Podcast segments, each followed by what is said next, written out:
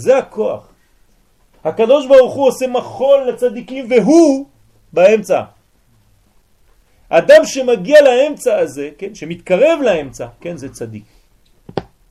אבל כשאתה מסתובב, מסתובב במעגל הזה, כן, אז אתה עדיין נתון למישהו שמסובב אותך. לעתיד לבוא מושג הזמן יהיה קיים? לא. אז של... עוד 230 ומשהו שנים תזרוק את השעון. כלומר יהיה דברים אחרים, אנחנו לא יודעים מה זה, אבל זה עניין של זמן, זה לא זמן כבר, כי אנחנו עולים למדרגה אחרת. אז המושג הזה של הקץ והזמן, הוא לא יהיה קיים, מצד שני, כאילו, אז יש לו איזשהו סוג של קץ. נכון, נכון, לא נכון, בעולם רוחני מאוד, במנגנון אחר, במודעות אחרת, כן? כמו שאתה אומר לי, מה זה נשמה? האם יש לה אותה צורה כמו הגוף? אז כתוב בספרים הקדושים כן, אבל בצורה אחרת. כן? כלומר, הנשמות מכירות בין, בינן לבין אנשים. אבל עדיין, אני לא יודע, אני שואל. אמרנו שכאילו מושג הזמן, אם אתה יוצא מהאחדות, אז מוכרים מושג הזמן. כן. אפילו מילימטר, נכון, נכון. אף פעם אתה לא תגיע לאחדות. לא יפה, נכון. יפה, אז יש סיבה ותוצאה שמאוד קרובים. אתה עדיין קורא לזה סיבה ותוצאה.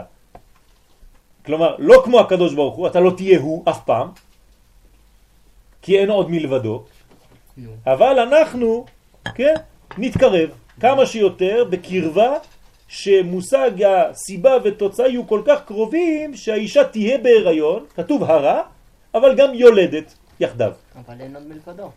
יפה, אין עוד מלבדו, אבל הכל נמצא בתוך האין עוד מלבדו הזה. אז גם אנחנו אין בעיקרון. נכון, הוא נתן לנו את הכוח הזה, אבל אנחנו לא הוא. למה? בגלל שיש את העניין של הבריאה, וזה סוד יותר פנימי שעוד לא נכנסנו אליו, כן? איך האין סוף בורא סוף. איך בעצם הקדוש ברוך הוא בורא דבר הפך מהאין סוף הזה. אבל במונחים יותר פנימיים באמת לא קיים כלום חוץ ממנו. כן? למרות זאת, בחיים שלנו אנחנו כן קיימים וכן בוחרים. זה פרדוקס שלשכל אנושי קשה להבין אותו וצריך יותר ויותר לחבור בספרים הקדושים, אבל זה כבר ברמה אחרת.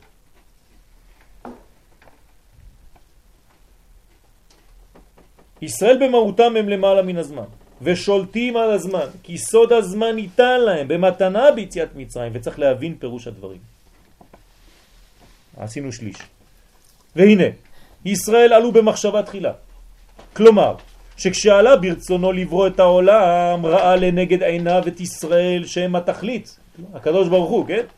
ולכן נקראו ראשית, ראשית זה תכלית, בשביל אותה ראשית ובשביל, כן? דהיינו דרך אותו שביל, בשביל ישראל ובשביל של ישראל, אתם מבינים את, ה, את, ה, את השינוי, לא רק בשביל ישראל, כן? בשבילו, אלא בשביל שלו, דרכו. זאת אומרת שיש כבר ישראל. יש ישראל, ודרכו אני בורא את העולם. הנקרא ראשית, אז ברא אלוהים את השמיים ואת הארץ. במילים אחרות, ניתן לומר כי התכונה הפנימית של כל הבריאה היא התכונה הישראלית. כי דרכם העולם נברא, דרך ישראל, דרך המחשבה ישראל. לפני שקיימים יהודים בעולם, כן? אני מדבר על הנשמה הפנימית, על המחשבה האלוהית. לפי שדרכם ובשבילם נברא העולם. וכיוון ששורשם של ישראל עמוק מאוד, ונמצאים גנוזים במחשבת הבורא, לכן עניינם הפנימי הוא אחדות ולא פירוד. זאת אומרת שיש לנו רק דבר אחד בשורש, אנחנו עם של אחד. כלומר בשורש שלנו אנחנו מאוד מאוד מאוד קרובים, הזוהר הקדוש אומר לנו קודשה בריחו ואורייתא וישראל אחד. חד. זה דבר מפחיד, כן? מפחיד, כן? זה הולך קצת לכיוון ששאלת. אבל תשימו לב, אם לא כתוב בזוהר, אנחנו לא יכולים להגיד דבר כזה. כלומר, אנחנו כל כך כלולים, גנוזים במחשבת הבורא, כל כך חשובים לו.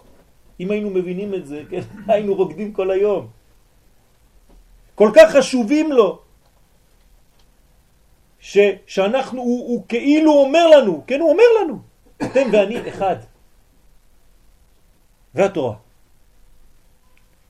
נצחיות ולא ארעיות חולפת. אנחנו נצח, בגלל שאנחנו באים מנקודה כזאת שהיא נצחית, שהיא מנצחת, בגלל שהיא אמצע. ונראה לומר שמכוח זאת הבחינה האחדותית שמתגלה במקורם, ישראל שואפים לגאולה. מה זה שואפים לגאולה? אתם שואלים אנשים ברחוב, למה אתה רוצה גאולה? אה, נמאס לי כבר, כל העולם הזה, מתי יבוא משיח כבר? בעזרת השם כבר נמאס. זה לא ככה. לא ככה. אתה יודע למה אנחנו רוצים גאולה? כי אנחנו באים מגאולה. היינו גאולה בשורש. אנחנו תמיד גאולה בפנימיותנו. ולכן באופן טבעי לאן אנחנו רוצים לחזור? לגאולה. זה אנחנו, זה השורש האמיתי שלנו. אנחנו עם של גאולים. ולא בגלל שרוצים לצאת מעבדות לחירות בלבד, אלא שטבעם הוא הגאולה עצמה. זה הטבע האמיתי שלנו. ולכן נשאפים אליה, אל הגאולה, וחוזרים תדיר אל יסודם הנצחי באופן טבעי. באופן טבעי אני שואף לגאולה. אין לי דבר אחר בחיים כי אני בא ממקום הזה, אני רק רוצה לחזור לזה. זאת ההרגשה, זה לא בגלל שנמאס לי מכל הדברים שיש לי פה. זה סתם דברים חיצוניים. אתה נשאף לגאולה בגלל שזה הטבע האמיתי שלך. זהו.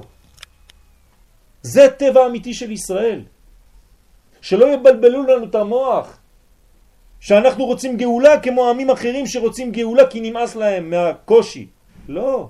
אתה רוצה גאולה כי הטבע שלך הוא להיות נגאל. והראיה, פרשת משפטים. ואלה המשפטים אשר תשים לפניהם, כי תקנה עבד עברי. תשימו לב שם, תקראו את כל הפסוקים. מה, מה, מה, מה יוצא? בכל פסוק, כל מילה, יש שחרור. כל מילה. כי תקנה עבד עברי, מיד שש שנים יעמוד ושביעי יצא לחופשי חינם. רגע, עוד לא התחלנו לדבר עליו, כבר אתה מוציא אותו. אם בגפו יבוא, בגפו יצא. אתה לא יכול להגיד מילה בלי להגיד שהוא יוצא, הוא בורח. אם יש לו אישה ויצאה אשתו עמו, כולם יוצאים, כולם בורחים, מה קורה? איפה העבד הזה? אין עבד עברי. זה מה שאומר הזוהר הקדוש, אין דבר כזה עבד עברי. עבד עברי זו טעות, ותמיד אתה בורח מזה, כי אתה לא עבד, כי אתה תמיד שואף, כן?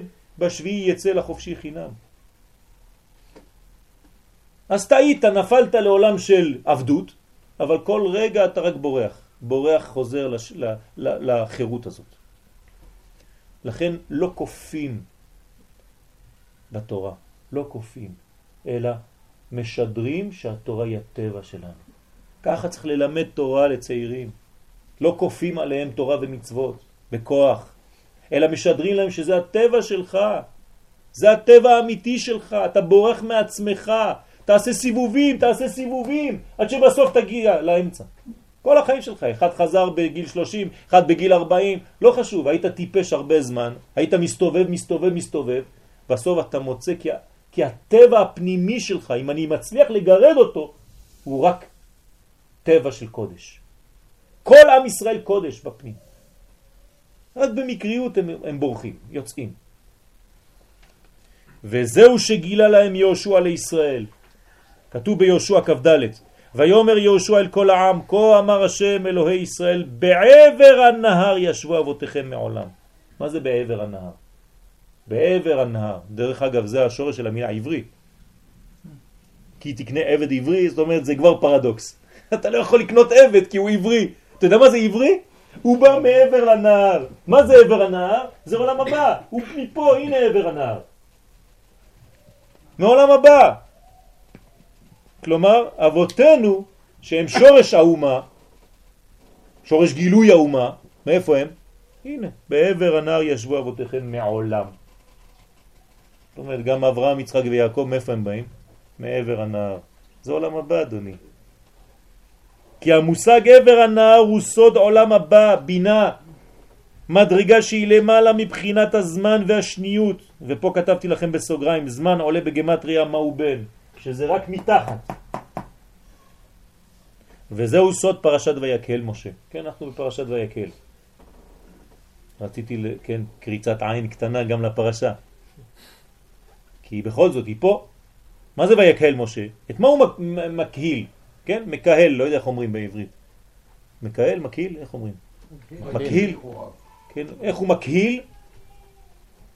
מה זה מה להקהיל את עדת בני ישראל? להפוך אותם מקהל לעדה.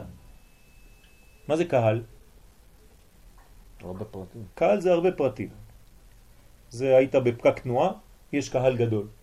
אבל כל אחד לא אכפת לו מהשני, כולם רוצים לברוח מהפקק. שום דבר לא מחבר ביניהם, חוץ מהפקק. זה קהל. העדה זה משהו אחר. עדת ישראל זה משהו אחר. זה יש פה דעת, יש בו חיבור בגמר. זאת אומרת, אנחנו צריכים, משה מחבר אותנו, למה? למה הוא צריך לחבר אותנו? כי היינו בחטא העגל, לא לשכוח. אז עכשיו הוא צריך להקיל אותנו. ויקל משה כי דור המדבר היה משורשו של משה רבנו עליו השלום. וכשחטאו בחטא העגל, מה קרה? נפרדו משורשם. הנה, הלכו לעיגולים, חטא העיגול, חטא העגל. ולפי ערכם הגבוה, הייתה נפילתם זו כעין מיטה עבורם. כיוון שיצאו מעולם האחדות והחיבור והשיגו במתן, שהשיגו במתן תורה בסיני, בסוד אנוכי השם אלוהיך, תשימו לב, מדבר בלשון יחיד, אנוכי בלשון יחיד, השם אלוהיך ביחיד, כאיש אחד. כן, כאיש אחד בלב אחד, לאן הם הלכו? אל עולם הפירוד והפיזור בסוד, בסוד הכתוב, ויאמרו אלה, הכל ברבים, אלה אלוהיך ישראל, פתאום נהיו פרטים, פרטים, פרטים, ריבוי, ריבוי, ריבוי, בלבול גדול. כשאתה לא יודע איפה האחדות, אתה כבר נמצא בפרטים, הלכת לאיבוד.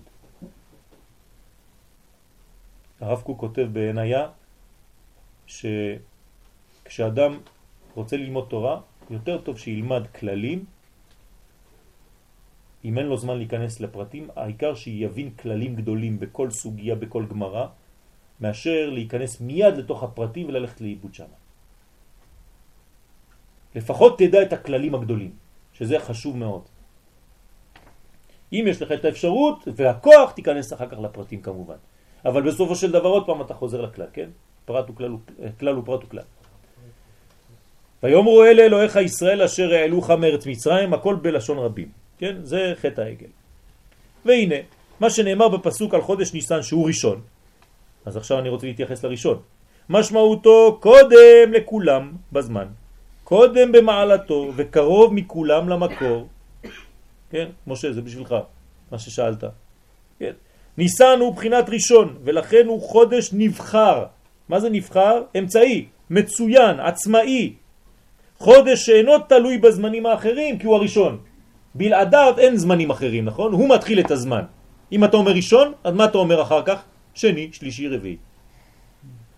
הוא הקובע, נכון? ברוך אתה אדוני, אלוהינו מלך העולם שהכל נהיה בדברו.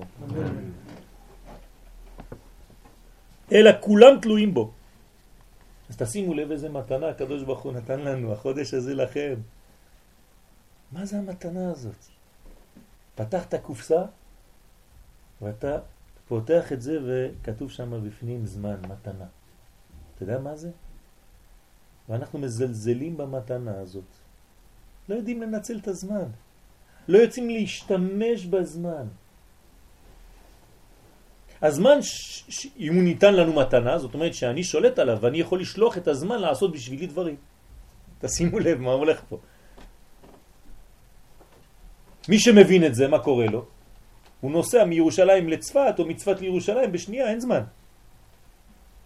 כלומר, האריזל, שהיה שולט בזמן, כי הוא לקח את המתנה שנתנו לו, הוא פתח אותה, ואז הוא אומר לחברים שלו חמש דקות לפני שבת, נוסעים לירושלים. מה זה נוסעים לירושלים? איפה הרכב? אין כלום, שום רכב. רכב ישראל הוא פרשיו, הקדוש ברוך הוא. שליטה על הזמן. חודש ניסן הוא המתחיל והמוביל. יש לו תכונה של ראש, ולכן ניתן להם לישראל במתנה מאת השם. לפי השוואת צורתם לעניין זה. זאת אומרת, למה הקדוש ברוך הוא נתן לנו את המתנה הזאת? בגלל שאנחנו מתאימים למתנה הזאת, מותאמים למתנה הזאת. גם אנחנו כאלה. אז לכן הוא נותן לנו זמן הכי מתאים. רק שניסן הוא ראשון לחודשים, דהיינו מבחינת הזמן הנקרא שנה, וישראל ראשונים מבחינת הנפש, אותו דבר. אנחנו ראשונים והוא ראשון. אנחנו ראשית והוא ראשית. אז מצא מין את מינו. ידוע מכתבי אריזל בליקוטי תורה, פרשת בו טעמי המצוות, שכל החודשים הם בחינת איברי הראש. חוץ מהגוף, כן, יש גם איברי הגוף, אבל פה האריזל לוקח רק את הראש. וחודש ניסן מהו? בראש הזה בחינת גולגולת דנוקבה. כלומר מצד הנקבה זה הגולגולת. והנה תמצא כי ראש חודשים עולה בגמטריה גולגולת נוקבה רחל. זאת אומרת, ראש חודשים זה ממש גולגולת הנקבה שנקראת רחל, כן? רחל היא מלכות, עקרת בית, עיקר הבית, כן? מלכות זה כנסת ישראל. כלומר, אנחנו רואים שיש השוואה גמורה אפילו במספרים בין החודש הזה ניסן לבין עם ישראל, שהוא הגולגולת, שהוא המחשבה האלוקית כביכול. חודש האביב הוא אב, אביב, כן? אב י"ב, האבא של הי"ב חודשים, חודשי השנה. וכל הכוחות שהיו עד כאן מקונסים בפנימיות הטבע, פורצים ומתגלים לחוץ. רמז למה שהיה בתשרה. תשרה מה עשינו? כאילו הכנסנו את הזרע בתוך הבטן שאמרנו, כן, היום הרת עולם, הריון. שישה חודשים של הריון, וכל מה שהיה בפנים עכשיו מתגלה, נולד. עם ישראל נולד מתי? בניסן. ממש, זאת הלידה שלו. והוא מקבל בקבוק חלב בשבועות, מתן תורה. לכן אנחנו אוכלים חלב. כלומר, הכל בניין אחד. החודש הזה לכם, מתנה, החידוש, כן, חודש? זה חידוש, אז זה כוח ההתחדשות הזאת שייכים לכם, לבני ישראל. ונראה לומר שיש בעניין זה סוד גדול ונורא, והוא היכולת להיות תמיד בהתחלה, כלומר תמיד להיות חדש. אתה מגיע לאיזה מקום שהיית בו שנים, יום אחרי יום, וכל יום אתה חדש כאילו לא היית אף פעם. למי יש את הכוח הזה? רק למי שדואג תמיד לחידוש הזה. הוא אף פעם לא יודע כלום. הוא כאילו תינוק חדש שנולד ופתוח לקבל הכל. אם היינו מתייחסים לכל דבר ככה בחיים, הייתם רואים כמה היינו מצליחים. אם היית רואה את אשתך כל יום כאילו עכשיו התחתנת איתה ביום הראשון. בערב הראשון עכשיו פגשת אותה פעם ראשונה. אם היית רואה את ירושלים, כשאתה נכנס לירושלים, כאילו פעם ראשונה נכנסת אחרי אלפיים שנה שכולם בחו להיכנס אליה. אם היית מגיע לכל שיעור, כאילו אתה לא יודע כלום ואתה צמא לשמוע שיעור, תראה איך היית משתנה בכלל, כל החיים שלך הם משתנים. אבל מה? אתה מגיע כמו קונקיסטדור כזה, כן? ירושלים, אני נולדתי פה, מה, אתה תלמד אותי, הייתי בבוכרי. כן? אתה לא מבין כלום. אתה חי פה כאילו אתה בטבע, ואתה לא יודע מה, מה פה. אתה מגיע לשיעור, אתה אומר, אה, השיעור הזה כבר למדנו, שנה שעברה למדנו על פסח. כאילו אתה יודע הכל. אתה דופק בדלת, אה, האישה הזאת כבר 18 שנה נראה אותה, נמאס כבר. כן, השם ישמור. ככה זאת הבעיה שלנו בחיים. והילדים, והתורה, והלימוד, וכל מה שאנחנו עושים בחיים, אנחנו לא מבינים כי אנחנו אין לנו את הכוח הזה. אם היינו מנצלים את ההתחדשות, זה בפסח צריך לעשות. זה בניסן. עכשיו ראש חודש, יום שלישי, בעזרת השם. להיות תמיד בבחינת הנקודה שלפני הבניין, ממש הנקודה שמתחילה. אתה יודע איזה כוח יש לזה? זהו כוח הביטול והצמצום שלפני החידוש. אם אתה לא מתבטל, דרך אגב, אתה לא יכול לעשות דבר כזה. אתה לא יכול. רק מי שמתבטל יכול להגיע לזה. לכן ארץ ישראל גם כן אותו דבר נקראת. איך נקראת ארץ ישראל? ארץ כנען, מלשון? כניעה. אם אתה לא נכנע, אתה לא יכול לגור פה. אתה בורח. כל דבר מושך אותך החוצה. כי אין לך כניעה. כי אין לך ביטול. זוהי היכולת לגשת אל כל נושא בחיים, כל נושא, עם הפתיחות הנחוצה כדי לזכות לחידושים נוספים בכל פעם מחדש. אתה רוצה להיות מחדש? אתה רוצה להתחדש? תיגש לכל דבר בצורה כזאת. שזה חדש בשבילך. החודש הזה לכם הוא סוד יניק וזקן. כלומר, אתה זקן מבחינת כל מה שאתה יודע, אבל אתה חדש, אתה כמו ילד קטן שיונק. כן, רבי נחמן. לא, בדרך כלל נולד בראש חודש אה, ניסן. כן, אז זה, זה, זה העניין. זה העניין, זה החידוש. לא, לא בגלל זה זה העניין שלו גם. כן. בוודאי, בוודאי. שהזכרנו בכמה מקומות. וכשאדם זוכה להתחדש, אז הוא משתחרר, הוא מתעלה מכל מגבלות החומר, כי מוצא הוא את הצורה שבחומר. החומר כבר לא הופך להיות גבול בשבילו שחוסם. הפוך, הוא רואה בחומר את היופי הכי גדול. ואנחנו כדתיים חושבים שהחומר לא שווה כלום. אז כל פעם שמישהו מתעסק בחומר, אה, זה מזלזלים בו. אה, הוא מתעסק ברוח, זה טוב. החידוש זה להתעסק ברוח שבתוך החומר. זה החידוש של עם ישראל. זה לגל, לגלות את הכוח, כן, בתוך הארציות. יבוא כל בשר להשתחוות לפניי. הבשר אני רוצה שישתחווה, לא הרוח. הרוח היא משתחווה כל יום. הנשמה היא כל רגע בתפילה. זה לא חידוש. אבל כשהבשר שלך יהיה בתפילה, כל עצמותיי תאמרנה, אה, בוא נראה אותך. התכונות המיוחדות, את, את, סליחה, כן, יש פה טעות, כתבתי את השיעור אתמול בלילה. אז uh, תסלחו על הטעויות, אני מתקן את הטעויות אחר כך. אני מוציא לכם את זה ישר מהתנור, איך שזה. התכונות המיוחדות, כן, המתגלות בחודש ניסן, כן, התכונה המיוחדת, היא גאולה. זה התכונה של החודש. דווקא בחודש זה נגאלו ישראל ממצרים, כמו שכתוב בראש השנה י"א, בניסן נגאלו, בניסן עתידים להיגאל. ועל זה כותב, כן, מיכה, פרק ז', כאמץ אתך מארץ מצרים הראינו נפלאות. מה זה נפלאות? נון פלאות דרשו חז"ל. נון פלאות, חמישים. מה זה חמישים? זה פה. חמישים שערי בינה. כלומר, עולים כל המדרגות עד לפה. שבע מדרגות יש פה, נכון? שבע כפול עשר. כל אחד. או שבע כפול שבע לפי המידות. חמישים זה עולם הבא. שערי הגאולה היא עלייה למדרגת החמישים, בבחינת מי? מי זה בגמטריה חמישים, כן? מצרים. כשיוצאים מהמיצר הזה מגלים את המי שבתוך צרים. כשבתוך הכלא אתה מוציא את המי, אז יצאת ממצרים. שהיא הזהות הפנימית של ישראל. שם הוא מקום מחצב נשמותיהם, תחת כיסא הכבוד. הגאולה חייבת לבוא ממדרגה שהיא למעלה ממגבלות הזמן והמקום. אלא שסודה הוא להתגלות בזמן ובמקום. לא לברוח. מבלי לשלול אותם, חז ושלום, כמו שחשבנו. כן, הקדושה שבורחת מהטבע. לא, קדושת ארץ ישראל זה הקדושה שבאה הטבע. זה החידוש האמיתי. הרי הקדוש ברוך הוא ברא אותנו בעולם טבעי. אם הוא היה רוצה להשאיר אותנו נשמות, לא היה בורא אותנו בעולם כזה. אלא כאן אנחנו צריכים לעשות את הבירורים. הגאולה היא נקודה. להסביר את הקשר בין התחדשות לבין הכניסה לתוך המעגל? ההתחדשות זה בעצם לא לחשוב שהעולם הוא עיגולי. כלומר, לצאת מהפילוסופיה. מה זה פילוסופיה? זה העולם זה עיגול. אז כל החיים שלך אתה לא מתחדש. כלומר, עוד שבועיים וחצי זה פסח. בסדר, עשה, כל שנה, שנה הבאה, בעזרת השם, זדלה, כן?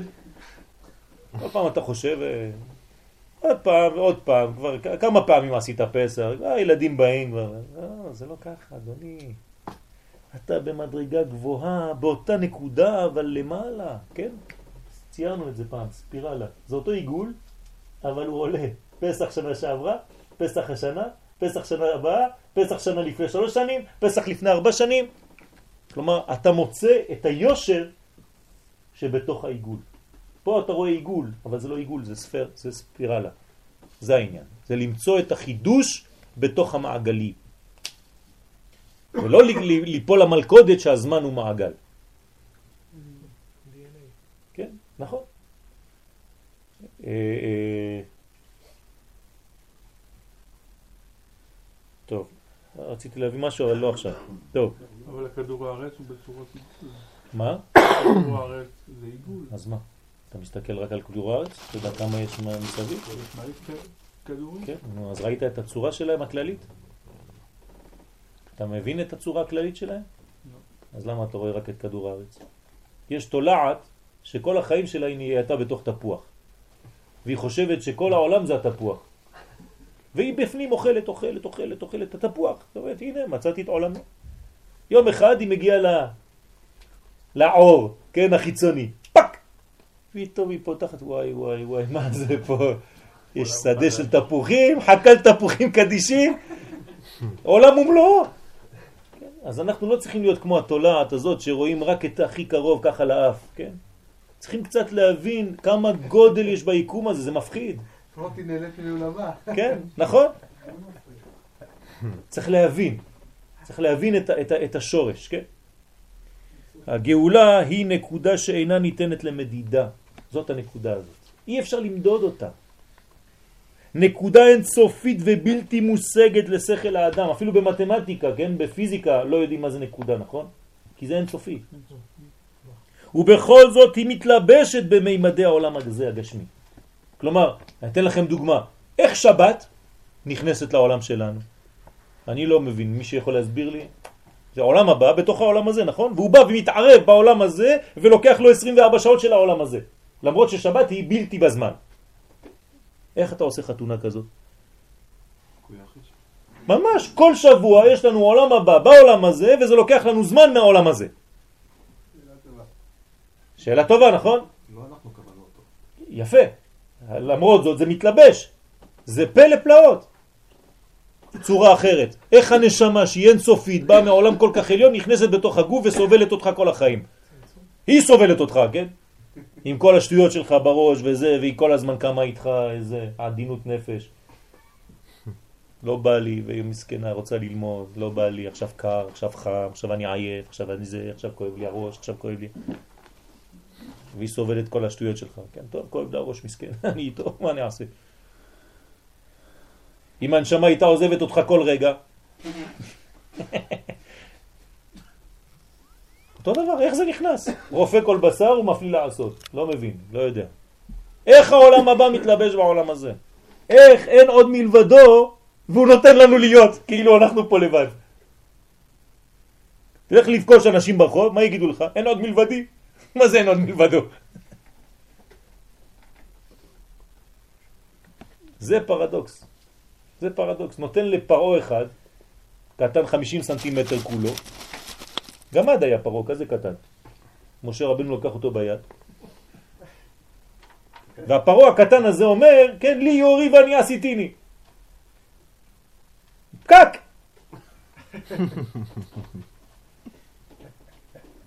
איך?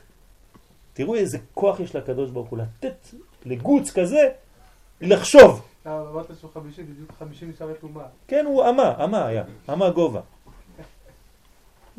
גמרנו, אין כלום. וואי, ריסקתי ג'וק, כן, עכשיו היה סדר בטוח יהיה שונה. סדר ישונה. הילדים את זה, טוב. נקודה אינסופית ובלתי מושגת לכל האדם. ובכל זאת היא מתלבשת במימדי העולם הזה הגשמי ופועלת בתוכו ומתוכו, כן? מתוכו ובתוכו, לא חשוב. לכן חייבונו חז"ל בפסחין, בכל דור ודור חייב אדם לראות את עצמו כאילו הוא יצא ממצרים. ואומנם אי אפשר להגיע למדרגה הזאת, להרגיש את יציאת מצרים על בשרו, זולת על ידי הנגיעה באותה נקודה, שהיא למעלה מן הזמן. אתה רוצה באמת לחוות את החוויה הזאת שאתה יוצא ממצרים? אתה חייב לגעת, כן? לעשות את הדברים שמביאים אותך לגעת בנקודה הזאת. ולו באופן רוחני. כלומר, לגעת בנקודה הזאת, הרוחנית, האינסופית. מי שרוצה להרגיש את יציאת מצרים, עליו להשתחרר מהמידות הנפרדות. מה זה מידות נפרדות? חסד לבד, גבורה לבד, לא, אין דבר כזה. מה זה חסד לבד? נצרות. מה זה הנצרות? כאילו הכל אהבה, כן? אין גבורה. מה זה גבורה לבד? כל ה... כן, בארצות המזרח הרחוק, הרחוק, זה נקרא גבורה. הם מתגברים על הגוף שלהם, עושים דברים כדי לעלות למדרגות רוחניות גדולות מאוד. זה נקרא גבורה. אבל זה, לבד, זה לבד. אין תפארת, אין איזון. כי זה או התנתקות מהחומר, הוא כל כולו בחומר. אין משהו מאזן. אתה לא חי עם בני האדם, אתה לא חי עם החברה, אתה לא חי עם העם. זה הפך מעם ישראל. עם ישראל זה עם של צדיקים, זה לא האנשים פרטיים. אני מסתגר ומתחיל להיות גדול, לא. כמו זה אחרי 30 יום של צומות ותעניות לראש הפסגה ואמר לקדוש ברוך הוא הנה אני מוכן והקדוש ברוך הוא ענה לו מלמטה או אני פה עם בני אדם אנשים חושבים שהקדוש ברוך הוא נמצא שם ב, ב, כן, בהרים הגבוהים לגלות את התכלית הכללית, זהו סוד ג' אבות, אברהם, יצחק ויעקב, לכן אומרים לנו חז"ל, אין פחות מזה ואין יותר מזה. אתה חייב להיות בתפארת, איזון, ג' קווים. שאנו הבנים של חסד, גבורה ותפארת ביחד. אלוהי אברהם, אלוהי יצחק ואלוהי יעקב. יש לי גם חסד, גם גבורה וגם תפארת. כי גם תפארת לבד זה לא טוב. היינו אומרים, טוב, ניקח את יעקב, נזרוק את אברהם ויצחק. לא. אלוהי אברהם, אלוהי יצחק ואלוהי יעקב. תשימו לב, זה חשוב מאוד. דרך אגב, הדרך להיכנס למרכז של המעגל, זו הדרך? אתה צריך לעבור דרך החסד, הגבורה וה... בוודאי, בוודאי. זה הנקודה המרכזית הזאת בספירות היא המלכות. מה זה ניסן? ראש השנה ל... מלכים. מלכים, זה מלכות, זה גילוי השם בעולם. זה המלכות, זה הנקודה המלכותית, כן? מלך המשיח, מלך. כלומר, הקדוש ברוך הוא מתלבש במלך בשר ודם. דרך המלך? כן, זה נקרא דרך המלך של הרמב"ם, דרך המרכזי. ולא חסד לבד או גבורה לבד כאומות העולם. וקומה פנימית זאת, כן, אין לנו זלזול חז ושלום באומות העולם, זה לא זלזול, כן? אני רק מבין כי הם, הכיוון שלהם הוא הכיוון הזה באמת. כי הם חייבים, הם בקצה, כמו שאמר המהר"ל. אבל העם ישראל יש לו ייחודיות מיוחדת משלו, הוא לא יכול להיות קיצוני וקצה, הוא חייב להיות מחבר את כולם. אם תיקח אחד משם מפרו, כן? הוא יגיד לך, אני הגעתי למדרגה הזאת בצורה כזאת, כי התכונה שלי היא גבורה. תגיד לו, יישר כוח, זה נכון. אבל אתה בקצה. וזה נכון, בשבילך זה נכון. אבל בשבילי כעם ישראל אני לא יכול. אני לא חייב לחכות אותך. מלשון חיקוי. כי, כי אני, יש לי את המדרגה המאוזנת הזאת. וקומה פנימית זאת היא גם סוד נקודת החצות, שבה יצאו ישראל ממצרים. כן, זה מביא רבי נתן בליקוטי הלכות על רבי נחמן, שמתי יצאו במצרים, ממצרים? בחצות, מה זה נקודת חצות? מי יכול, מי יכול להגיד לי מתי זה? רק ברגע שאמרת לי, באת לקרוא לי, להגיד לי עכשיו, זה כבר עבר. אז אני שואל אתכם, איך יצאו בני ישראל בחצות? זה אמצע? אמצע של מה? איך?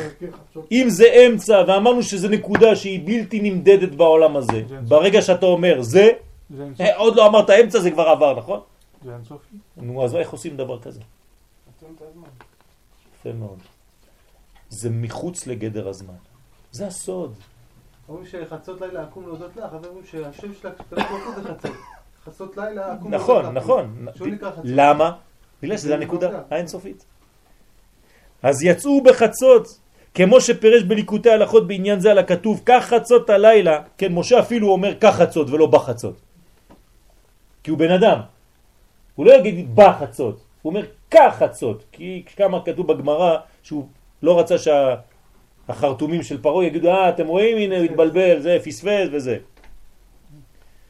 כך חצות הלילה אני יוצא בתוך מצרים. כך חצות דייקה, כי בחצות הלילה מתעוררת הנקודה הטובה הנקראת ברמז רוח צפון, המנשב בכינור של דוד המלך, עליו השלום, שהיה מנגן מאליו, ונמשכת הרוח הטובה, הנקודה הטובה מצפון דייקה, כי מצפון תיפתח הרעה. מה זה הצפון הזה?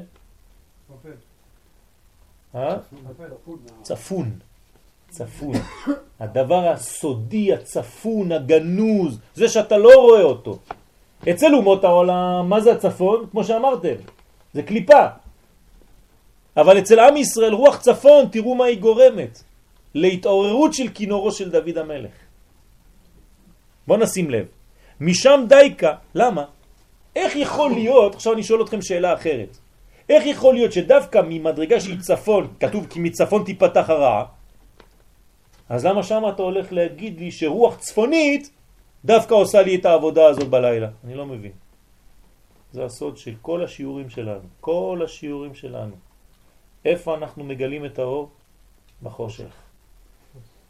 זה הכוח של העם ישראל, דווקא בדבר הכי קשה, כי מצפון תיפתח הרעה, אין בעיה, רוח צפונית, אני לוקח את זה ומסובב את הכל לטוב. אני רואה את העולם בעין טובה, לא בעין רעה, באופטימיות. משם די צריכה הרוח טובה לבוא, כי זה עיקר מעלת הטוב, תשימו לב מה הוא אומר, כשהוא יוצא מתוך תוקף הרע, והסטרא אחרא. לא טוב שיוצא מטוב, זה, זה לא חידוש, אלא טוב שיוצא מרע. אתה יודע מה זה? מה זה אומר? שגם הרע היה טוב, רק לא ראית את זה. ועל ידי גילוי הטוב שנמצא ברע עצמו, על ידי זה די כאן נעשים ניגונים. אה, עכשיו אתה יכול לנגן ולהתחיל לרקוד. כי אתה חשבת שזה רע. אומר לך, לא נכון. לא נכון, רק אתה, זה היה התיקון שלך, זה היה האיסורים שלך, כדי שתבין שמזה אני רוצה שתגדל. כי יתרון האור דווקא מן החושך. אז כל מה שעברנו בחיים שלנו, כי אנחנו לא מבקשים את האיסורים האלה, חז ושלום, אבל כל מה שעברנו זה רק כדי שנגיע למה שאנחנו היום. וצריך להמשיך עוד.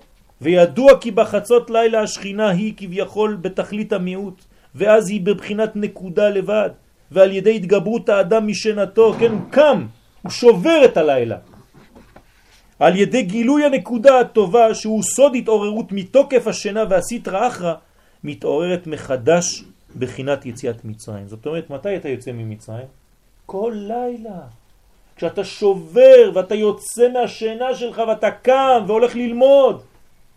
זה נקרא יציאת מצרים. אז כשאתה מחבר את כל היציאות הקטנות האלה ליציאה אחת שהיא בפסח, אז אתה לא יוצא כמו השכן שלך. הוא מחכה לליל הסדר כדי לצאת קצת. אתה כל יום מנסה לצאת. זה עבודה גדולה. זה הכנה.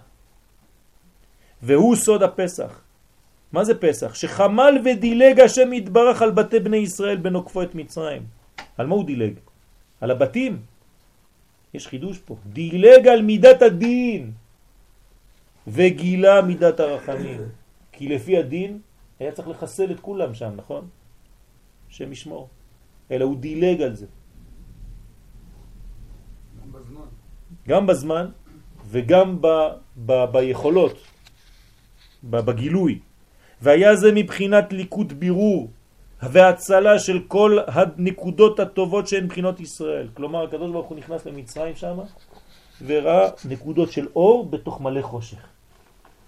והוא יודע והוא אומר זה ישראל, בוא הנה, זה ישראל, בוא הנה. זה נקודות אור, ככה אתה צריך לעשות בחיים שלך. מכל כל הבלגן שיש לך אתה צריך להגיד זה טוב אני לוקח, זה טוב אני לוקח, זה טוב אני לוקח. כל השאר מת. לא צריך את זה. אתה לוקח את האור. בחינות בני בכורי ישראל, זה הבכור. כן? מבין בכורי מצרים, מבין תוקף הסיטרא אחרא, שזה היה עיקר גאולת מצרים. הוא לוקח אותה מתוך, זה הבירור. בדומה לזה מצינו רמז לשם החודש ניסן, שיש בו בית נונים, כן? ניסן, שני, שני נון. בסוד הפיכת הנפילה שהיא הגלות נון כפופה, נון כפופה, זה מתחיל ניסן, נון, הנה היא כפופה בגלל שהיא נפלה, ניסן, ואז יש לך נון פשוטה. על ידי הגאולה, כן, ככה אומר השלה הקדוש. למה ניסן בנון כפופה מתחיל ומסתיים בנון פשוטה? בגלל שבהתחלה אתה מתחיל מנפילה, תראה מה אתה אומר בהגדה בהתחלה, עובדי עבודה זרה היו אבותינו, עזוב אותנו, אנחנו באנו להיות שמח, אתה עוד מזכיר לנו את כל הבלגן. אלא מינון כפופה שהיא סוד הנפילה, כן, לגאולה שהיא סוד נון פשוטה, סוד נון שערי בינה, והוא על דרך המבואר בשלב, מסכת תענית, תסתכלו שם מה הוא כותב, מעניין מאוד בעניין הזה. יוצא אפוא כי הזמן הוא אחד ההיבטים החשובים ביותר המופיע לכל אורך הדרך בנושא הגאולה. והרב קוק זצ"ל מתייחס גם הוא לעניין ושואל, הנה לעניין המניין נוכל למנות לחמה או ללבנה. היינו יכולים לבחור למנות לפי החמה או לפי הלבנה. ואומות העולם בכלל מונים לחמה, ולכאורה נראה כאילו חז ושלום הדין היא מהם. הם צודקים. למה? והרי ראוי היה למנות למאור הגדול והחשוב, לשמש. מה שאין אנו עושים כן, רק מונים ללבנה, המאור הקטן, אשר יקטן באיכותו וכמותו בין ערוך מהחמה. אז מה אתה עושה? למה אתה סופר עם הירח? למה החודש זה ירח ולא שמש? שמש זה דבר יפה, גדול, אור, נשמה, כוח, עצמות, גדילה של צמחים. מה זה לבנה? אין לה אור בכלל בפני עצמה. ועוד שלדעת רבים מהחוקרים אין לה לבנה אור בעצם כלל. והיא נחשבת בין הכוכבים החשוכים, אשר כל אורה תקבל מהשמש. אלא שיש לנו איזון. למה שמת חוקרים רבים? זה לא ככה קורה בפועל? לא, כי... נקרא מאור הקטן. כי נקרא מאור הקטן. זאת אומרת. שלעתיד לבוא הוא יהיה לו אור עצמי. אבל עכשיו לפחות הוא מתגלה כ... קודם כל מה זה כוכב? אתם יודעים מה זה כוכב? איך מגדירים כוכב? שיש לו אור עצמי. אור ומה עוד? שני דברים צריך שיהיה כוכב. אור וחום. זה למדתי מהילד שלי בן שבע. אמר לי, אבא, מה זה כוכב? למדתי היום. אומר לי, אור וחום, אם לא, זה לא נקרא כוכב. אז אנחנו קוראים לדברים האלה כוכבים, אבל זה לא כוכבים באמת. אז הירח הוא לא, לא אור ולא חום.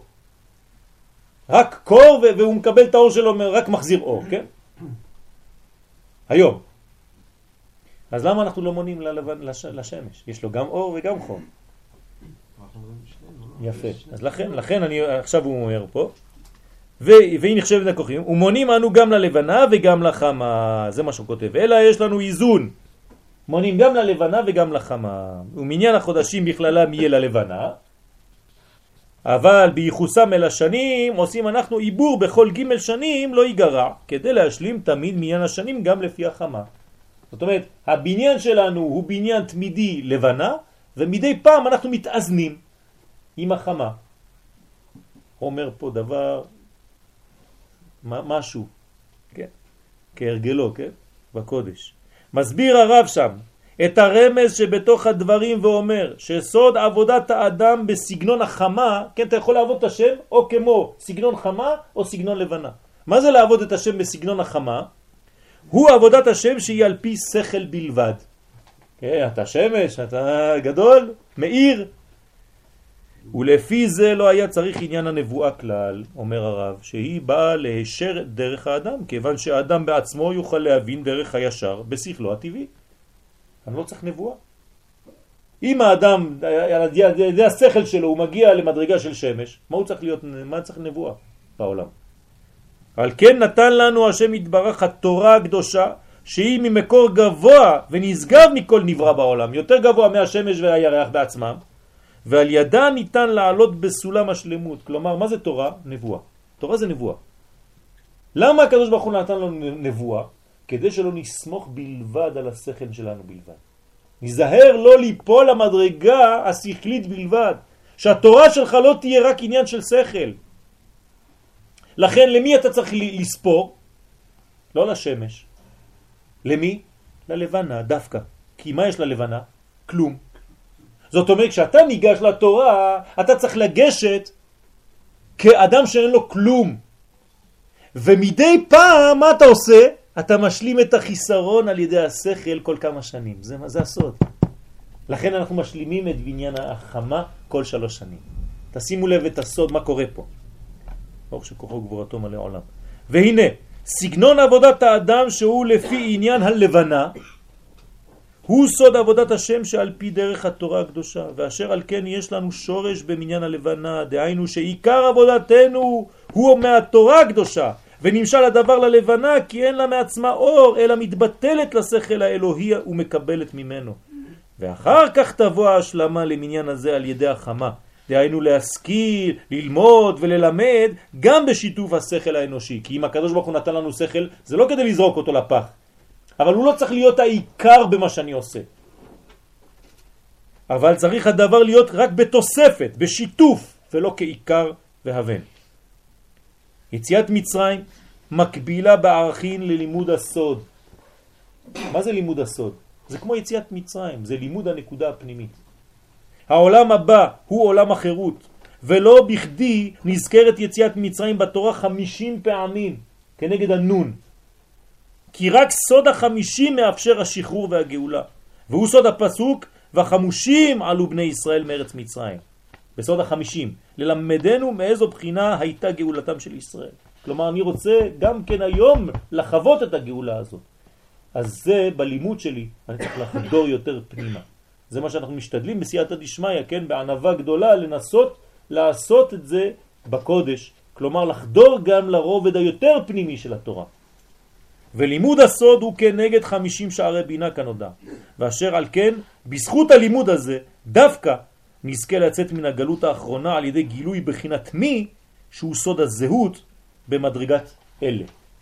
כלומר, כשאני מביא את המי, באלה.